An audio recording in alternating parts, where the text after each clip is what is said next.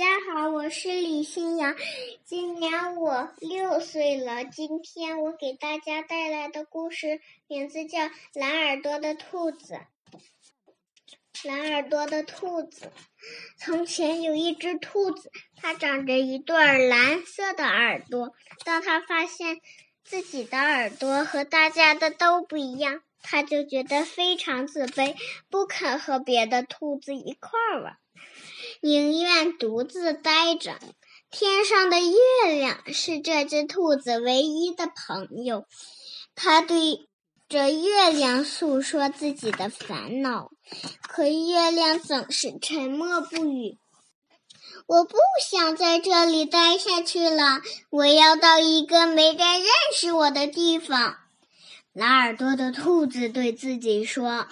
于是他踏上了旅途，走啊走啊，只有月亮陪伴着他。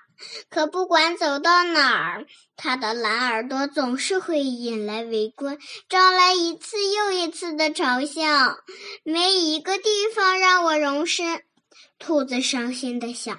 都怪这双蓝色的耳朵，害我不得不四处流浪。有一天，蓝耳朵兔子在一间农舍门前捡到了一顶小烟囱工人戴的帽子。嗯，这顶帽子我戴着正合适，刚好把我讨人厌的耳朵严严实实的盖住了。于是，兔子开始学着爬上高高的烟囱，拿起沉重的扫帚，清扫一个又一个烟囱。现在，我也是一名扫烟囱工人啦！兔子欣慰地想。可是有一次，兔子的烟囱帽。卡在了烟囱里，它蓝色的耳朵露了出来，被其他扫烟囱工人发现了。他们指着兔子的耳朵，笑着说：“原来你是一个冒牌的扫烟囱工人呀！”蓝耳朵兔子羞红了脸，默默地离开了。只有月亮陪伴着它。有一天，蓝耳朵兔子在一家旅馆门前捡到了一顶厨师戴的帽子。嗯，这顶帽子我戴着正合适，刚好把我讨人厌的耳朵严严实实的给遮住了。于是，兔子开始学着做出喷香的饭菜，烤出美味的酿，烤出香酥的糕点。现在我也是一名厨师了，兔子欣慰地想。可是有一次，兔子一不小心把厨师帽掉进了汤锅里。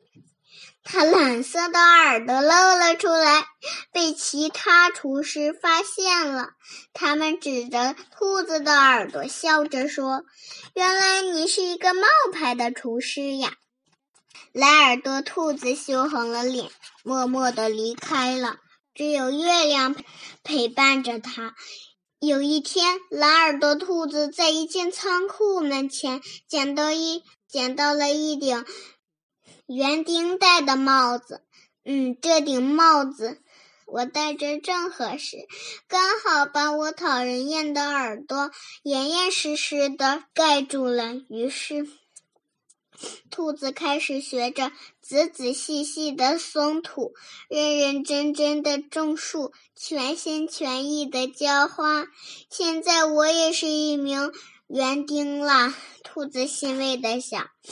可是有一次，兔子的园丁帽被风吹跑，它蓝色的耳朵露了出来，被其他园丁发现了。他们指着兔子的耳朵，笑着说：“原来你是一个冒牌的园丁呀！”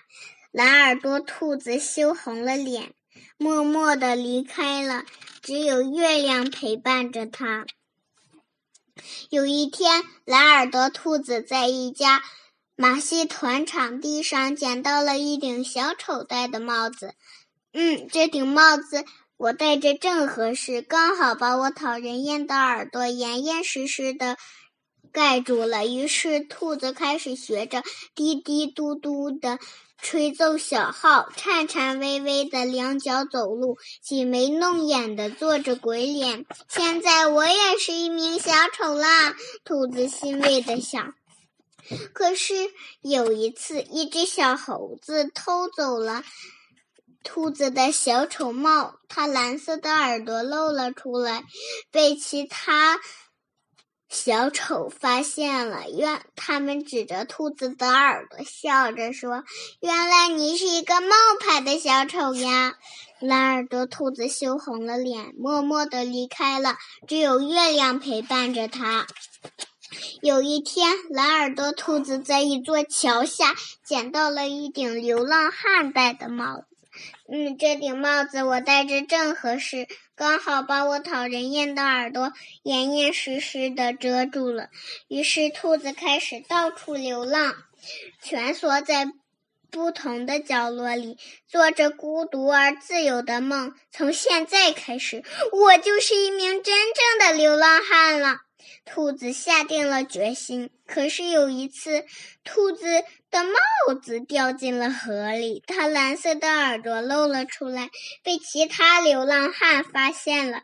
他们指着兔子的耳朵说：“原来你是一个冒牌的流浪汉呀！”我受够了，蓝耳朵兔子在心底说：“我不想再这样到处浪荡，戴着不同的帽子躲躲藏藏。”兔子走进一一片幽静的森林里，林中有一洼池塘。